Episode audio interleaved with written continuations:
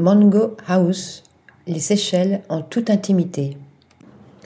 Au sud de Mahé, l'île principale des Seychelles, le complexe hôtelier Mango House a été inauguré récemment, là où se trouvait jusqu'alors la propriété familiale du photographe italien Gian Paolo Barbieri.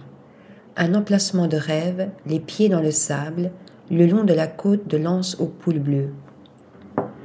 Ces 41 chambres, suites et villas, sans autre vis-à-vis que l'océan Indien, sont disséminées au milieu d'un jardin planté d'arbres fruitiers.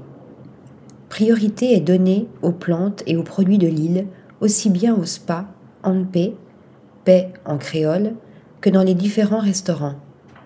Parents et enfants profitent ici de multiples activités très couleur locale. Rando dans la forêt tropicale, pêche de rochers traditionnels, peinture sur toile. Article rédigé par Céline Bosset.